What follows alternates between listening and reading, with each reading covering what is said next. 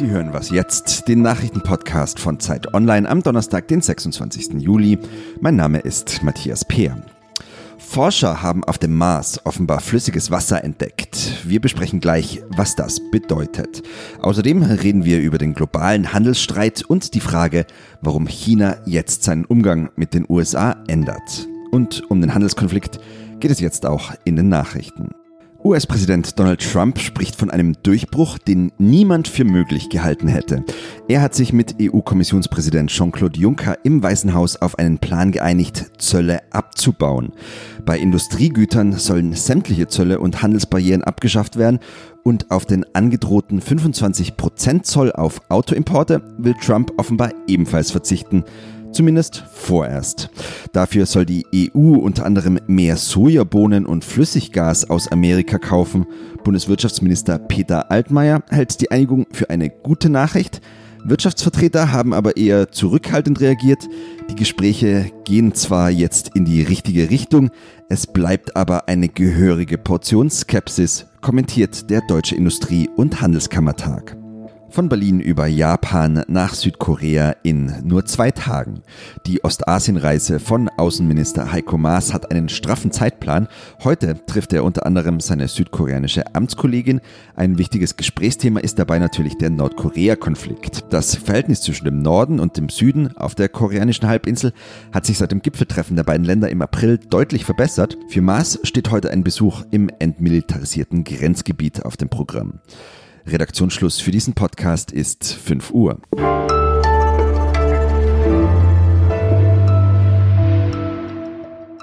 Ich bin Wiebke Nauhauser. Guten Morgen. Chinas Präsident Xi sagt, in einem Handelskrieg gibt es keine Gewinner.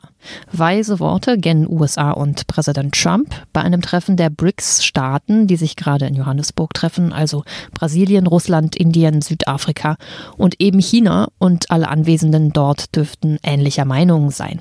Allerdings gibt es immer Streitparteien, die früher verlieren als die anderen. Und China scheint Sorge zu haben, eine davon werden zu können und hat nun sein Verhalten gegenüber den USA umgekrempelt. Wir sprechen darüber mit Xifan Yang, der China-Korrespondentin der Zeit in Peking. Hallo.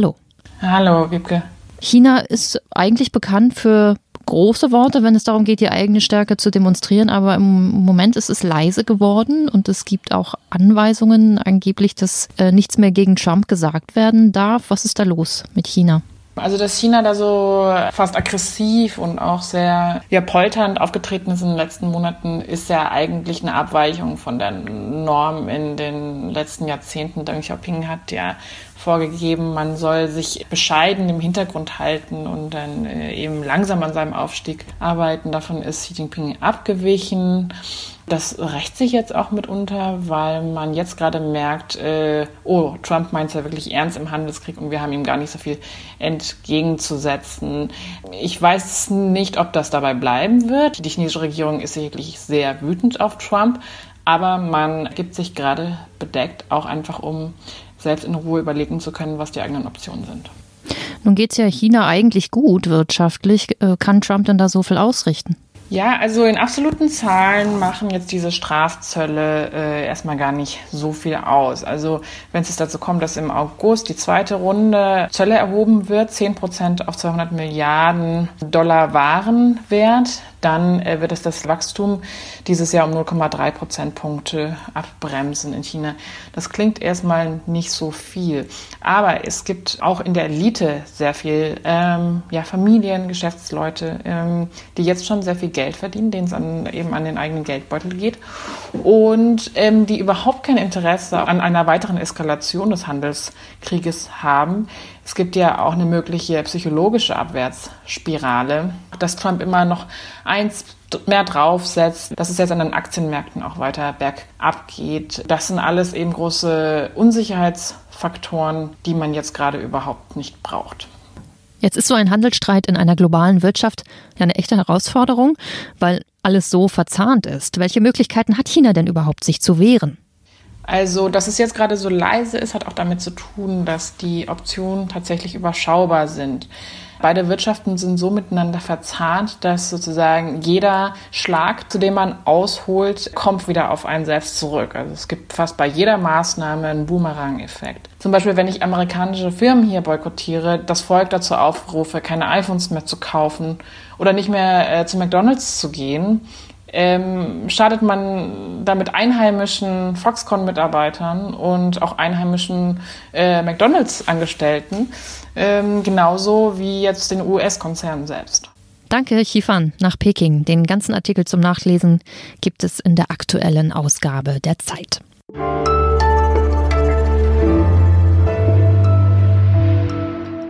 Und sonst so?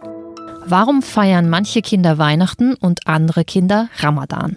Und wäre es nicht schön, beides kennenzulernen? 15 Kinder in Gifhorn in Niedersachsen haben die Gelegenheit im ersten christlich-muslimischen Kindergarten Deutschlands, der heute öffnet. In der Zwei-Religionen-Kita ist das Essen halal.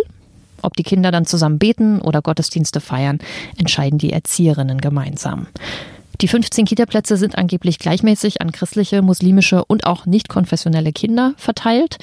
Und das Projekt ist eine gemeinsame Sache der DITIB-Moschee in Gifhorn zusammen mit der katholischen St. Alfred-Gemeinde und der evangelischen Dachstiftung Diakonie. Eine jüdische Gemeinde hätten die Organisatoren auch gern mit einbezogen, aber leider gibt es die in der Stadt nicht.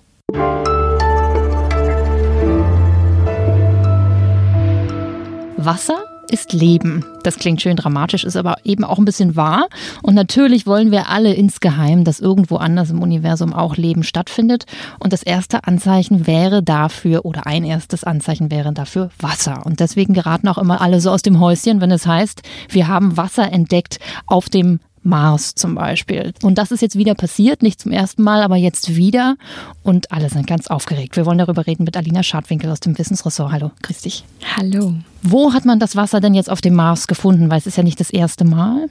Doch, es ist das erste Mal, dass flüssiges Wasser gefunden worden ist, beziehungsweise gefunden worden sein soll. Es handelt sich um einen See, der in etwa anderthalb Kilometern Tiefe nahe des geografischen Südpols des Mars liegt, also unter der Eisdecke dort. Und es soll sich um einen See mit 20 Kilometern Durchmessern handeln, der extrem salzhaltiges Wasser enthält. Und wie hat man das herausgefunden technisch? Die Mars-Express-Sonde der Europäischen Raumfahrtagentur hat es möglich gemacht, also mal nicht die NASA, sondern wir Europäer. Äh, seit 2003 umkreist sie den roten Planeten und liefert Bilder von der Oberfläche zum Beispiel und, das ist für diese Entdeckung entscheidend, sie durchleuchtet auch den Untergrund mit Hilfe von Radarwellen. Grob gesagt funktioniert es so, die Radarwellen dringen in den Untergrund ein, treffen dort auf Widerstand und werden je nach Material, also Gestein, Eis oder Wasser, unterschiedlich reflektiert. Und die Sonde fängt die Wellen dann wieder auf und sendet sie zur Erde, wo Forscher sie auswerten. Das heißt, niemand hat dieses Wasser jemals gesehen. Nicht mit bloßem Auge oder als Fotografie, nein. Aber diese reflektierten Wellen zeichnen gewissermaßen auch ein Bild. Also Wasser reflektiert die Radarwellen deutlich stärker als Gestein. Sie sind daher relativ hell im Radargramm zu sehen. Das ist das Bild, was am Ende die Aufzeichnungen abbildet. Und äh, ist dieses Wasser denn jetzt ein Zeichen dafür, dass da, keine Ahnung, vielleicht Fische schwimmen oder so? also Fische wohl eher nicht. Das ist ja sowieso die Frage, was für Leben suchen wir eigentlich? Und ich Fische, würde sagen, Fische sind toll. ich würde sagen, die Astrobiologie sucht überhaupt erstmal, also man wird sich mit einem Einzeller zufrieden geben, ja, oder so ein Bakterium wäre schon riesig. Bezogen auf die Studie muss ich sagen, die deutet jetzt erstmal nur darauf hin, dass es fließendes Wasser im Untergrund auf dem Mars gibt, was aber andere Forscherteams übrigens auch noch bestätigen müssen. Ein Hinweis auf Leben liefert sie nicht. Was sie liefert, ist halt ein Ort, der genauere Untersuchungen lohnt. Weil auf der Erde gibt es ähnlich stark salzhaltige Gewässer und zwar in der Antarktis. Und dort hat man Organismen gefunden, die 35 Millionen Jahre ohne Licht und ohne Sauerstoff klargekommen sind. Also einige Astrobiologen fragen, warum sollte es auf dem Mars anders sein und halten es grundsätzlich erstmal für möglich, dass in dem See was leben könnte. Ein Hinweis darauf, das sage ich jetzt aber nochmal ganz explizit, hat dieses Mars Express Forscherteam jetzt nicht gefunden. Aber die Hoffnung stirbt zuletzt, dass wir nicht allein sind. Dankeschön, Alina. Wir sind am Ende von Was jetzt, dem Nachrichtenpodcast von Zeit Online. Alles Gute für Ihren Tag.